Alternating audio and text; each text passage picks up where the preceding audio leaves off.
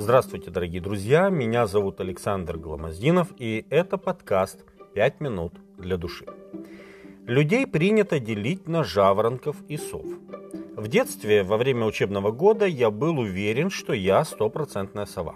Но как только наступали каникулы, я становился жаворонком. Потом я понял, что все дело в том, чего мы ожидаем от грядущего утра и дня в целом. Если день будет заурядный, то и начинать его рано не особо хочется. А если день важный, предвещающий интересные события, то, конечно же, хочется пораньше начать этот день. Библия много говорит о ценности ранних утренних часов. Причем ценности вполне ощутимы. Манна в пустыне появлялась ранним утром. Книга Исход, 16 глава, с 8 по 14 текст.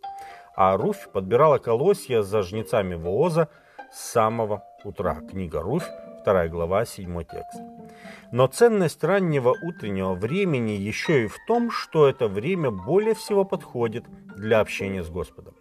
Некто сказал, я лучше утром буду просить Божьего благословения и помощи Божьей в борьбе с искушениями, нежели вечером раскаиваться в своих грехах. Давид любил именно утром прославлять Господа. Готово сердце мое Боже, буду петь и воспевать во славе моей.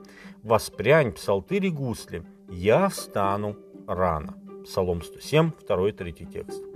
Иов ранним утром совершал ходатайство за своих детей. Когда круг пиршественных дней совершался, Иов посылал за ними, то есть за своими сыновьями, и освещал их, и, вставая рано утром, возносил всесожжение по числу всех их. Ибо говорил Иов, может быть, сыновья мои согрешили и похулили Бога в сердцем своем. Так делал Иов во все такие дни. Книга Иова, 1 глава, 5 текст.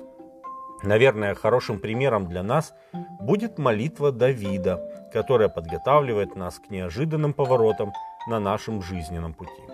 «Даруй мне рано услышать милость Твою, ибо я на Тебя уповаю.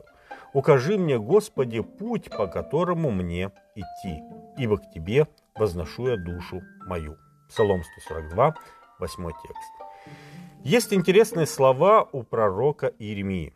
«По милости Господа мы не исчезли, ибо милосердие Его не истощилось. Оно обновляется каждое утро». Плач Иеремии, 3 глава, 22-23 тексты. И действительно, открывая глаза и пробуждаясь к жизни, мы каждое утро испытываем Божье милосердие. Мы живы, и слава Богу за это. И, конечно же, наш Господь Иисус Христос особо любил утренние часы. Он любил рано утром отправиться в пустынные места для молитвы и общения с Отцом. Петр в своем втором послании вдохновляет всех нас, сравнивая весть Евангелия с переходом от ночи к дню – мы имеем вернейшее пророческое слово, и вы хорошо делаете, что обращаетесь к нему, как к светильнику, сияющему в темном месте. Доколе не начнет расцветать день и не взойдет утренняя звезда в сердцах ваших. 2 Петра, 1 глава, 19 текст. Те, кто наблюдали рассвет, часто могут быть свидетелями появления яркой звезды прямо перед появлением Солнца.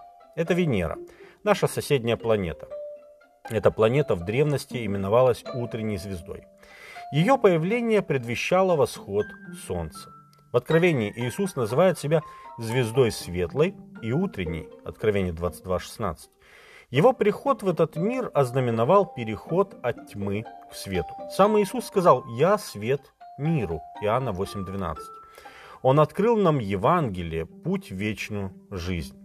Но когда Иисус придет во второй раз – это будет ясный день Божьего явления. А сейчас мы живем в то самое время, время перед рассветом, время, когда вот-вот начнется новый день, о котором говорит Малахия, день, освященный солнцем правды. Малахия 4.2. Так кто мы, совы или жаворонки? Какой день ждет нас впереди? День такой же, как и другие, или день встречи с Богом? Я думаю, ответ именно на этот последний вопрос и определит, как нам распорядиться теми утренними часами, которые у нас есть. С вами были «Пять минут для души» и пастор Александр Гломоздинов. thank you